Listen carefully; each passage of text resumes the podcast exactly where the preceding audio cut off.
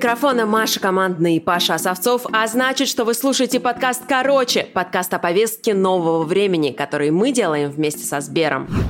В этом выпуске обсуждаем умные медицинские гаджеты, как они могут сделать нашу жизнь э, более качественной. Будем говорить об этом с Кристиной Питенко, руководителем направления дистанционного мониторинга Сберздоровья. А еще обсудим, могут ли медицинские гаджеты следить за нами уже сейчас, чтобы было проще лечить нас удаленно, и как в самом ближайшем будущем страховые компании будут использовать данные, ну, например, наших тонометров и других гаджетов. Какими вы сами пользуетесь гаджетами? Для здоровья, я имею в виду. У меня есть тонометр, потому что я ими занимаюсь. У меня есть весы, у меня есть Apple Watch, но я их не ношу, потому что бесконечные всплывающие вот эти уведомления, мне кажется, приводят к неврозу. И к этому, мне кажется, все исследования идут. Так, что касается меня и тех гаджетов, которые я использую для того, чтобы как-то следить за своим здоровьем. На самом деле их нет. ну, то есть, понятное дело, что у меня есть весы, но я не могу сказать, что это вот прям гаджет, да? Ну, то есть, наверное, наверное, это и есть гаджет, но у меня это воспринимается как такое очень древнее изобретение, и к новомодным гаджетам их не отношу. Другое дело, что в прошлом году я купила себе довольно клевые весы. А, не могу, кстати, сказать, что они дорого стоили, но это такая продвинутая штука. И есть приложение у меня на телефоне. Предполагается, что эти весы мне будут сообщать состав, наверное, моего тела, да, сколько у меня там воды, сколько мышц, сколько еще всего на свете. Скажу честно, я это приложение включала один раз, когда купила эти весы, мне показалось, что там все так мудрено, что я как-нибудь попозже разберусь, но вот год прошел, я ни разу не разобралась. Потом, что касается Apple Watch, у меня было их несколько, я оба раза их дарила, потому что вот не научилась я ими пользоваться, как-то мне неорганично это было. И у меня есть телефон, и самое главное приложение, которое я на нем использую для здоровья, это, собственно, приложение здоровья. Потому что единственное, собственно, что меня волнует, это количество шагов, которые я прохожу в день. Еще, кстати, буквально неделю назад я стала пользоваться приложением Fat Secret. Это очень известное приложение, его, мне кажется, рекомендуют все диетологи мира. Это приложение, которое тебе позволяет считать калории, которые ты потребляешь. Я много раз о нем слышала, я смотрела, как э, друзья мои им пользуются, но мне казалось, что это очень сложно, потому что я просто не понимаю, как оно будет работать. А оказалось, что там так много всего, что вот купил ты что-то в каком-то магазине, вбил там хлеб у тебя оттуда, такой-то. И он тебе показывает на 100 грамм или на один ломтик, на один кусочек, сколько там калорий. Офигенная штука. Вот я уже неделю этим занимаюсь. Чувствую себя очень счастливым человеком. Можно я тут выступлю как врач? по поводу Fat Secret. Давай, давай. Прекрасное приложение, только диетологи в мире его не рекомендуют. Не рекомендовано использование подсчета калорий как способа для снижения массы тела. Это контрпродуктивная методология, она не работает, она не закрепляется как полезная привычка, и пользы здоровью она не наносит, потому что человек начинает мыслить в другом ключе, и эти методологии больше не используются. Господи, наконец-то это кто-то сказал. Наконец-то это кто-то сказал. Я уже просто не понимаю, почему люди считают калории и смотрят на цифры на своих весах, вместо того, чтобы смотреть просто в зеркало и прислушиваться к организму. Значит, смотрите, Кристинины слова меня сейчас возмутили, потому что Кристина сразу решила, что я хочу похудеть, еще что-то, еще что-то. Нет. Она этого не говорила, это ты сказала. Мне просто интересно. Нет, там прозвучали слова с твоей стороны, что это неэффективно для снижения веса. Я не собираюсь снижать свой вес, а я это использую для другого. Более того, я понимаю, что, например, те люди, которые очень, так сказать, пристально считают свои калории и начинают делать это уже в нездоровой форме, слишком обсессивно. И это, конечно, уже прямой путь к РПП, к расстройству пищевого поведения. Я стала это делать, потому что мне, а, интересно, б, таким образом я просто контролирую свой рацион. Потому что я стала замечать, что я могу вечером съесть, например, шоколадку, а, или вообще целый день есть одни шоколадки, или там, если это не шоколадки, то это будет что-нибудь другое, например, мороженое. Есть, Мария, другие способы, как можно контролировать контролировать, что мы едим. Есть, например, такая знаменитая средиземноморская диета, у нее есть разные там вариации названий, и в частности одно из них это Dietary Approach to Treat Hypertension, она называется диета DASH. Это такая диета, которая клинически исследована как лекарственное средство. Вот. И помимо того, что она помогает человеку начать питаться правильно, да, она еще сформулирована таким образом, что там нет ограничений, то есть там нет такого, что тебе нельзя категорически что-то, но ты балансируешь свой рацион таким образом, что ты снижаешь риски сердечно-сосудистых заболеваний, сахарного диабета и онкологических заболеваний. То есть ты делаешь все для того, чтобы прожить дольше и более качественной жизни при помощи еды. И подсчет калорий и отслеживание, сколько ты ешь сладкого, это не совсем про это. Нам не нужно зацикливаться на этой одной шоколадке. То есть шоколадку эту съесть можно, в этом нет ничего плохого, но ты до этого съел свою норму овощей, а до этого еще ты съел свою норму фруктов, и все эти действия приводят к тому, что ты становишься а здоровее, живешь дольше и более качественной жизнью. У нас уже был однажды подкаст э, с нутрициологом, ссылку мы поставим в описании к этому выпуску. Но меня очень интересует вот эта тема, которую мы сейчас начали обсуждать, про диету. Очевидно, это очень большая, важная тема, которая волнует многих людей, например, меня. Меня интересует, как гаджеты могут здесь помочь. Потому что вы говорите, что вы контролируете так или иначе свой рацион с помощью приложений, но вопрос, как диета связана с гаджетами? Вот. Ну, смотри, самым инновационным методом с оценки тарелки, которую ты употребляешь, являются на самом деле нейросети, которые анализируют состав тарелки, которую ты собираешься съесть. Эти нейросети, они не по фоточкам из Инстаграма оценивают калорийность еды, да, потому что ну, это контрпродуктивная методология, как мы уже говорили, да, она не оценивает именно эффективность, а есть специальные нейросети, которые оценивают то есть, в общем, как обучали эту нейросеть? Делали сначала спектральный снимок еды, простым языком объясняя, это расщепление вот той еды, которую ты собираешься съесть, на какие-то ее, так сказать, составляющие, из чего эта еда состоит. То есть это не оценка сравнения суши и суши. Суши у нас обычно там, я не знаю, столько-то калорий, и вот мы так вот нашу нейросеть научили. А тут мы фотографируем еду, и она а, на основе тех снимков спектрального анализа, на котором эту нейросеть а, обучили, она понимает, из чего состоит твоя тарелка и насколько это соответствует правильному типу питания, который а, тебе необходим. Пока это находится все на уровне инноваций в отдельных университетах, где, потому что это очень дорогостоящая история, это не так, что какой-то стартапчик может себе позволить даже так купить такой аппарат для спектрального анализа еды. Естественно, они после этого будут получать разрешение да, вот на эту всю историю, то есть она должна быть клинически валидирована, она должна быть одобрена Европейским комитетом, и только после этого она выйдет на рынок. И оно, скорее всего, будет тоже как медизделие и распространяться. То есть это питание, которое а, влияет на твое здоровье. То есть это серьезные научные разработки. Но я думаю, что там на горизонте следующих пяти лет мы увидим такие приложения, которые будут позволять тебе сфоткать еду и понять, насколько твоя еда вписывается в диету, которая снижает твои риски. Вот это интересно. То есть, по сути, мы движемся к тому, что через приложение ты сможешь полностью составить себе свой рацион, который будет отвечать твоим целям и задачам, которые ты в это приложение ввел. Ну, проблем составить свой рацион нет. Проблем этот рацион соблюдать и понимать, насколько ты движешься в правильном направлении. Для этого инструментов сейчас нет анализа. Вот. И когда они появятся в широких массах, я думаю, что да, это будет на самом деле инновация, когда ты можешь сфоткать еду и прям детально понять все, из чего она состоит, насколько здесь в этой тарелке есть то, что тебе необходимо. Я думал, мы будем обсуждать часы, в которых я замеряю скорость во время бега, а тут, э, ну, это, в общем, большие технологии такие прям, которые серьезные новые возможности открывают. Это круто. Мне... Да, это так интересно. Но я, возвращаясь к тому, с чего мы начали, я пользуюсь одним гаджетом, это часы, фитнес-часы, ну, они беговые, специализированы на беге, но меня интересует очень один другой девайс. Он э, делается американским брендом Whoop, И это, э, как я понимаю, браслет, который не имеет аналогов, но, может, я ошибаюсь, я просто не знаю.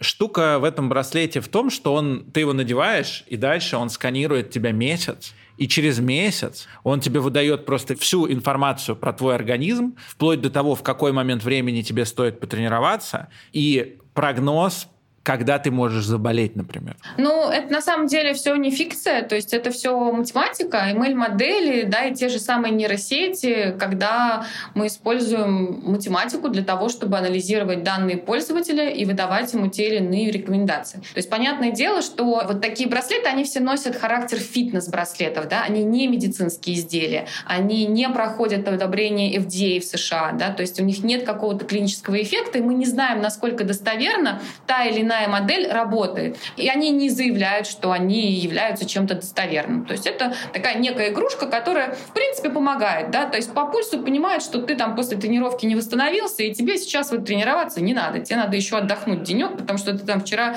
длинную пробежал, и у тебя еще пока там период компенсации не наступил. Это принципиальное отличие фитнес-гаджетов от медицинских гаджетов. Между ними находится приблизительно пропасть. Да, любой фитнес-гаджет можно выпустить вот организовать стартапчик, вот мы завтра с вами его организуем, через год у нас уже этот прибор будет на полке. К сожалению, если мы с вами организуем стартапчик и захотим выпустить медицинское изделие, года нам будет мало.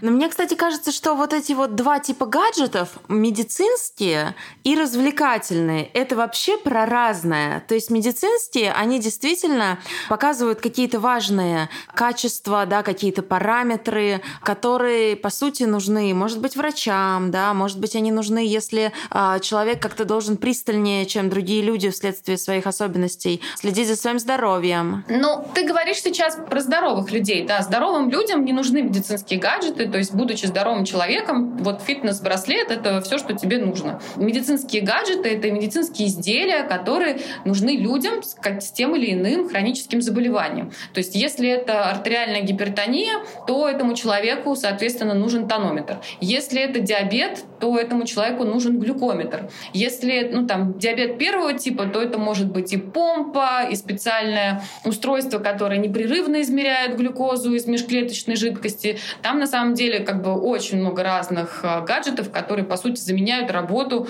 поджелудочной железы. И обычному здоровому человеку это все абсолютно не нужно, ему а, незачем этим пользоваться. Подожди, вот эти медицинские гаджеты, они применимы, например, в обычной жизни? Вот, например, я уже бегаю полумарафоны, собираюсь бегать марафоны. Это очень серьезная нагрузка очень серьезная нагрузка на организм. Тебе все равно тонометр не нужен. Я, ну, я думаю, что на самом деле нужен, нужен. Тем не менее, есть люди, которые делают триатлоны. Это вообще с ума сойти, то есть нагрузка, да? Неужели все мы, те, кто занимается циклическими видами спорта, неужели все мы используем гаджеты, которые не прошли проверку должным уровнем? Да, вы все пользуетесь гаджетами, которые являются фитнес-браслетами. Это печально.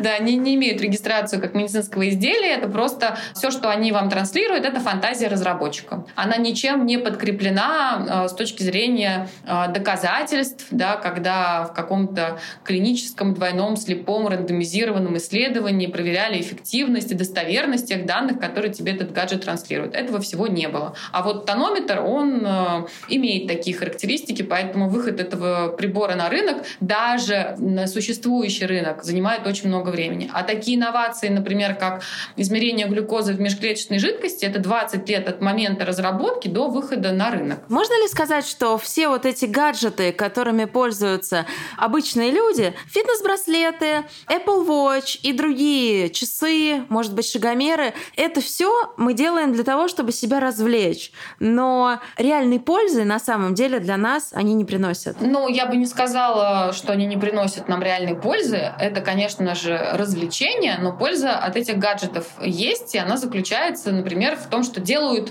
очень многие люди, да, это измеряют количество пройденных шагов, то есть у нас есть очень большой, серьезный научный труд, метаанализ, да, где есть факты, которые подтверждают, что ходьба ежедневная больше 4000 шагов, да, и там до 10 тысяч шагов, от 4 до 10 тысяч шагов действительно оказывает влияние на продолжительность жизни человека. Ну, то есть есть для этого все основания и данные да, рекомендовать вот просто населению, любому человеку ходить минимум 4000 шагов в день. Лучше всего 10, но минимум 4 — это вот то, что нам нужно для того, чтобы оставаться здоровыми. Поэтому польза от таких штук однозначно есть, но просто верить в то, что они могут каким-то образом померить ваше давление или там подсказать вам что-то еще большее, ну, этому просто не стоит. Нужно относиться к этому вот просто как с интересом, да, то есть он дает вам какую-то обратную связь, это такой интерактив, это очень интересно, но это несерьезные истории.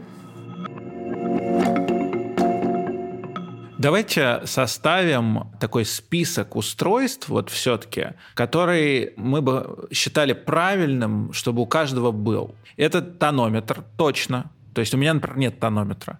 Весов у меня тоже нет. У меня есть только фитнес-часы.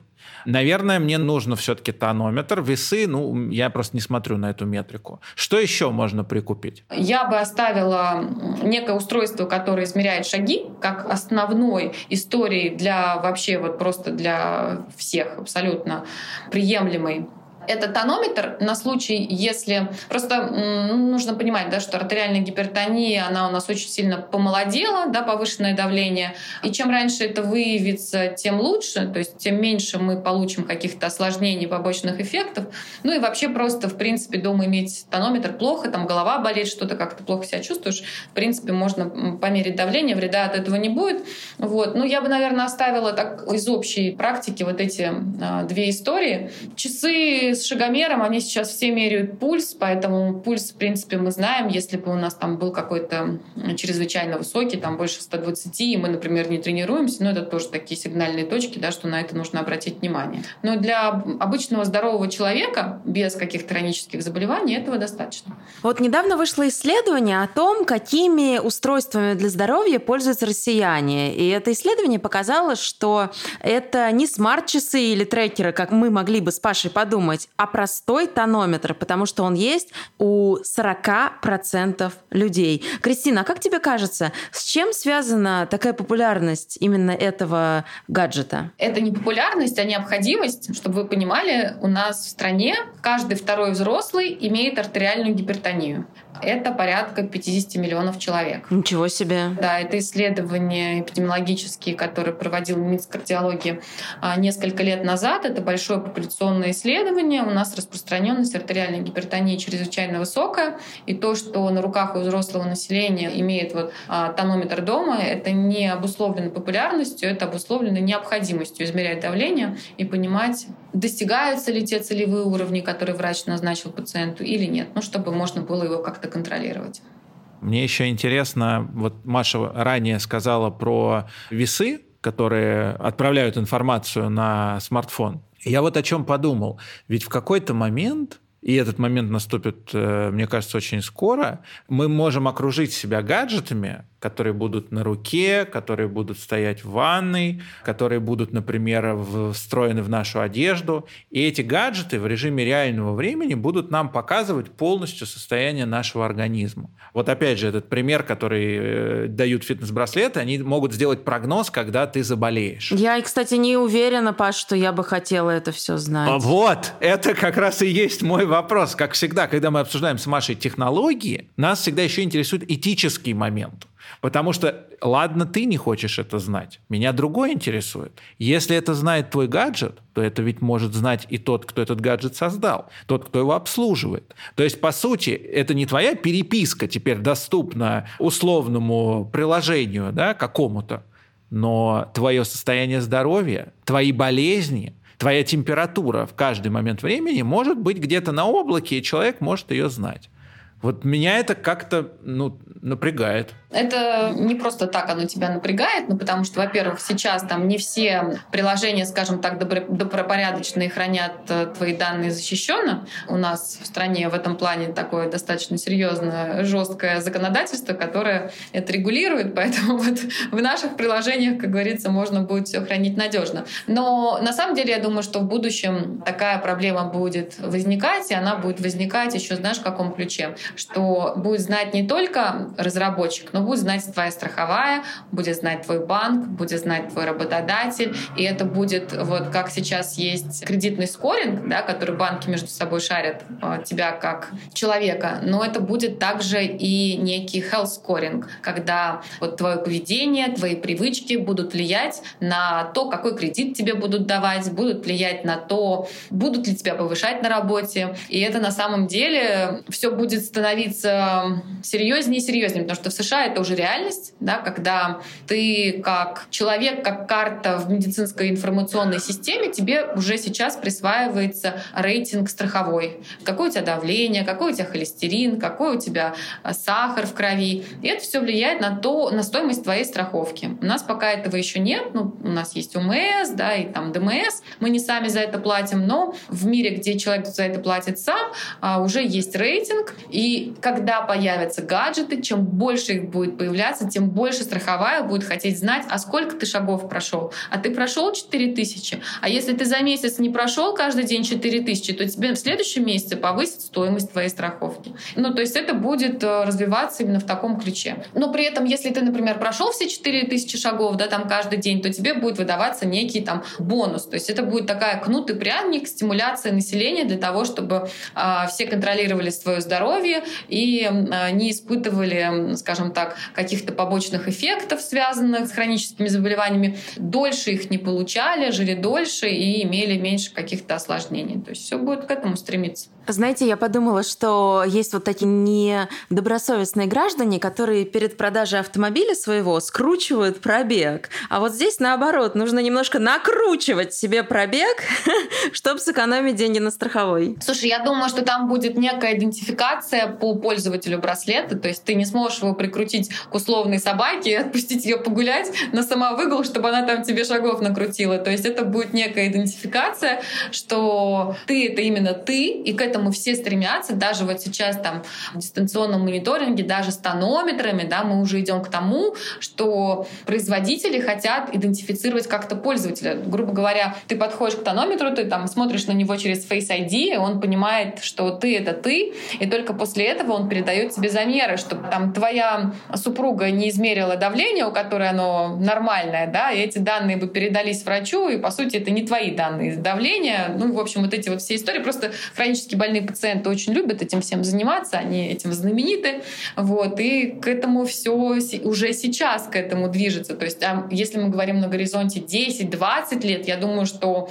это будет обязательная идентификация. Дистанционный мониторинг. Я, честно говоря, до конца не очень понимаю, что это такое. Кристина, может быть, ты могла бы а, как-то это расшифровать, потому что, насколько я понимаю, вот дистанционный мониторинг — это прям будущее медицины. И вы в Сберздоровье этому уделяете большое внимание. Да, пока вот мы не придумали инновационных э, лекарств для лечения хронических болезней, вылечивания от них для хронически больных пациентов, да, нужен дистанционный мониторинг, потому что специфика этой болезни такая, что она не проходит. То есть вот с ковидом просто, да, человек заболел, ты его в больницу положил, ты его полечил, он у тебя выздоровел, и ты про это забыл. А с хроническим заболеванием это не так. То есть человек заболел артериальной гипертонией или заболел сахарным диабетом, это не пройдет никогда. Ты не можешь его положить в больницу на 20 лет, потому что это негуманно, да, то есть как бы такими методами пользоваться никто никогда не станет, никто никогда не согласится.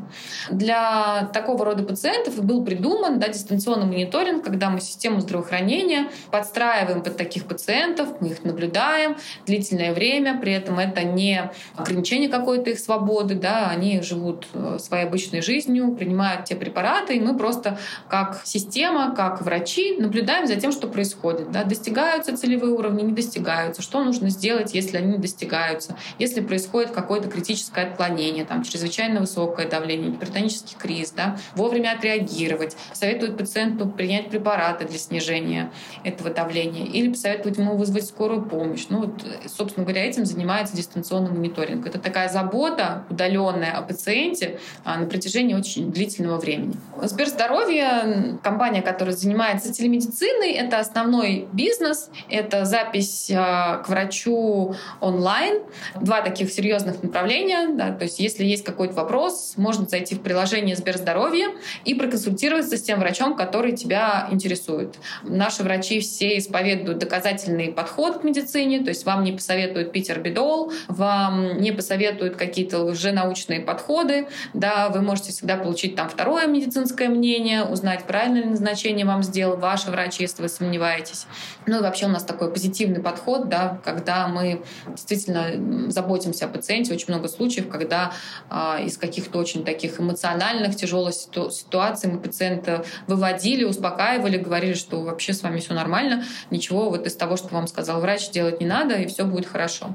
Ну, в этом наша основная задача и заключается. Плюс у нас есть запись онлайн. Это когда у вас есть там потребность пойти к какому-то узкому специалисту, и вы хотите узнать, какие, ну, научный прием, да, и вы хотите узнать, какие о нем отзывы, где он принимает, где найти удобное время. И вот это тоже такая функциональность, которая пользуется у нас большой популярностью. Люди к нам приходят, а, находят своего врача, записываются через нас и идут к нему на прием. Вы знаете, по поводу дистанционного мониторинга у меня есть э, история, потому что вот я в начале выпуска рассказывала про эти умные весы, которые тебе в приложении отправляют всю информацию. Так вот, э, одна знакомая моей подруги так выяснила, что ей изменяет собственный муж, потому что его любовница, простите, но называю вещи своими именами, решила у них дома взвеситься на ее весах, и ей пришло уведомление, что какой-то человек весом там 50-55 килограммов встал на весы, а ее муж весит значительно больше. Стройная девушка, наверное. Да, да, да, стройная девушка. Так-то все и Так-то вскрылось. все и скрылось. Да. Это, ну, это на самом деле не шутки. Это абсолютно реальная история, если что. Однозначно. А дальше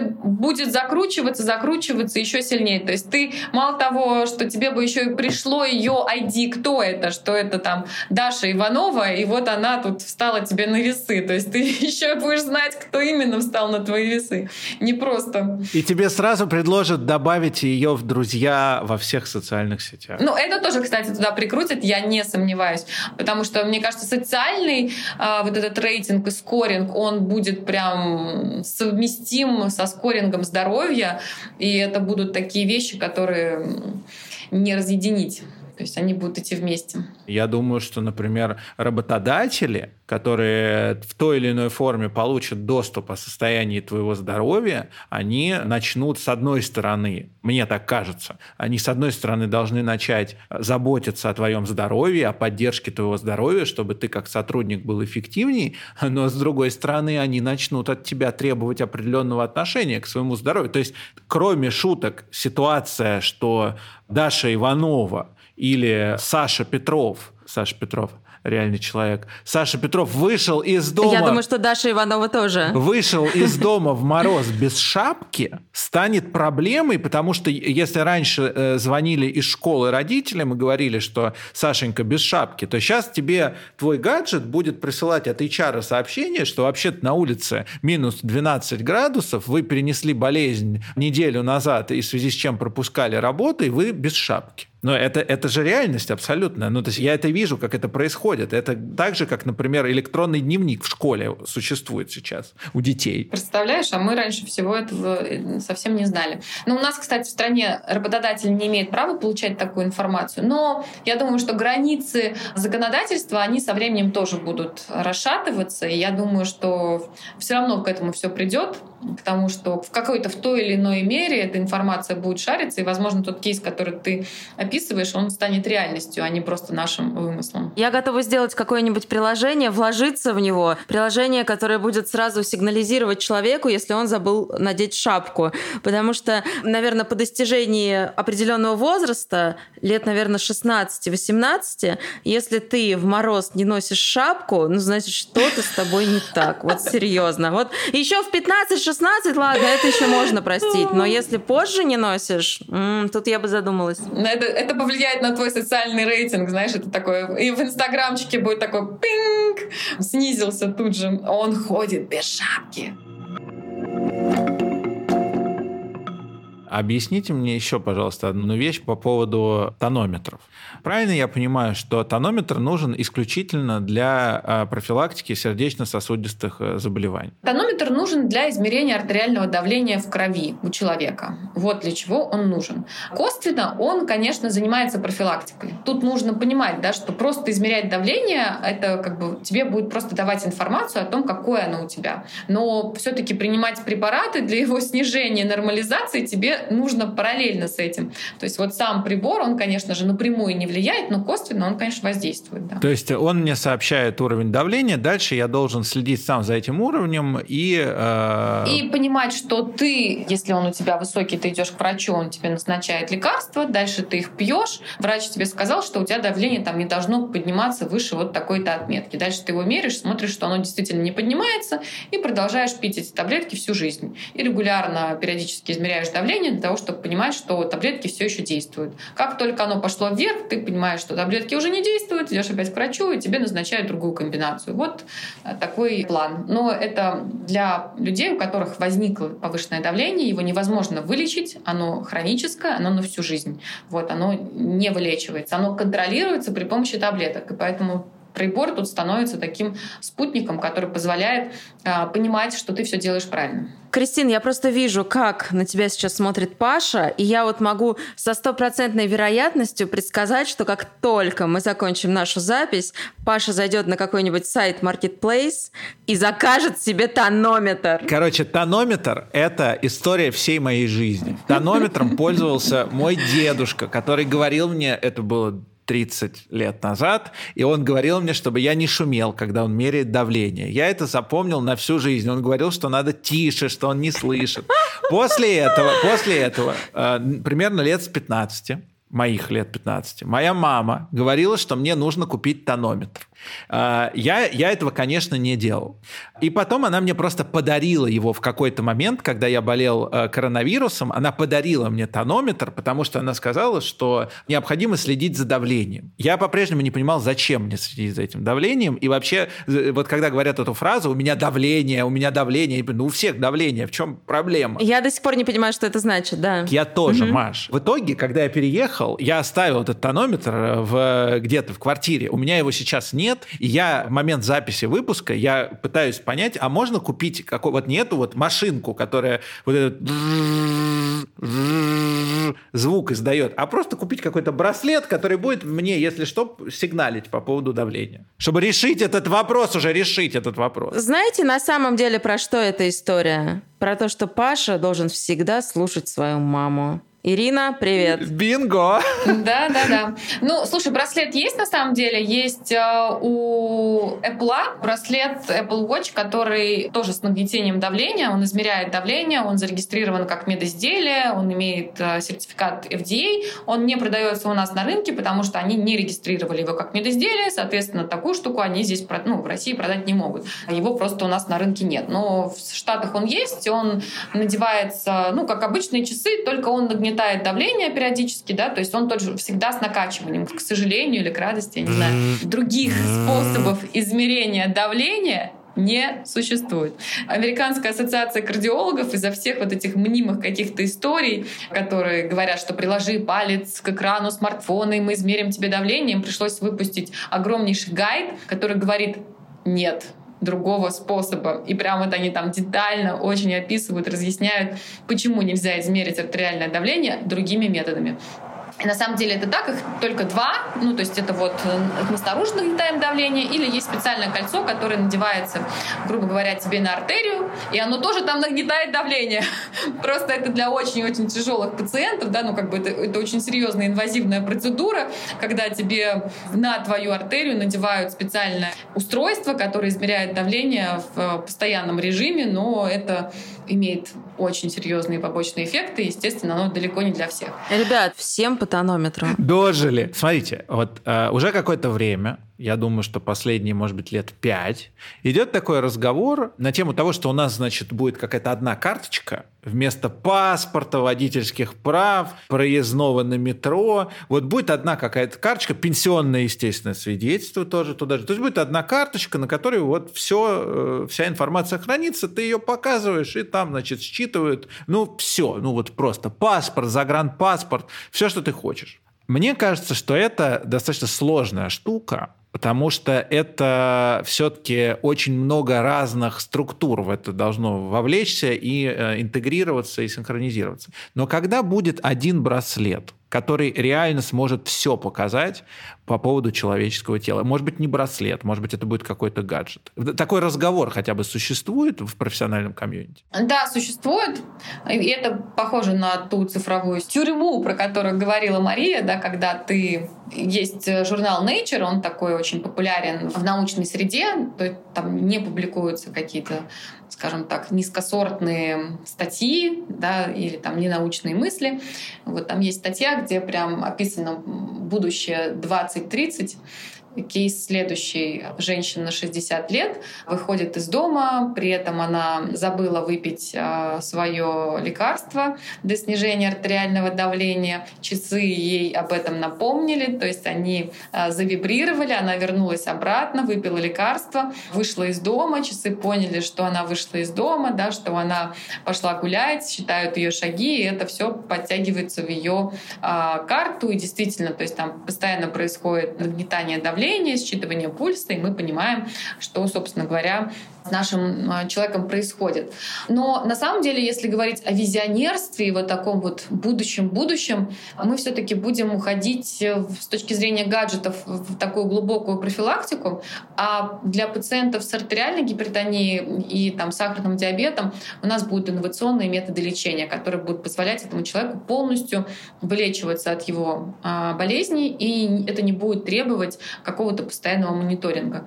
То есть у нас будут стволовые клетки для того, чтобы восстановить деятельность поджелудочной железы. Для артериальной гипертонии у нас будет какая-нибудь методология, связанная с какой-нибудь таргетинговой или генной инженерией, которая будет позволять полностью там, все те факторы, которые влияют на это артериальное давление, все эти поломки, грубо говоря, исправлять. Гаджеты будут для здоровых людей, но они будут с глубоким уклоном в профилактику, в больший анализ того, что ты ешь, как ты спишь, какой вокруг тебя а, воздух, как ты себя чувствуешь, твое а, психическое здоровье, вот, эмоциональное состояние.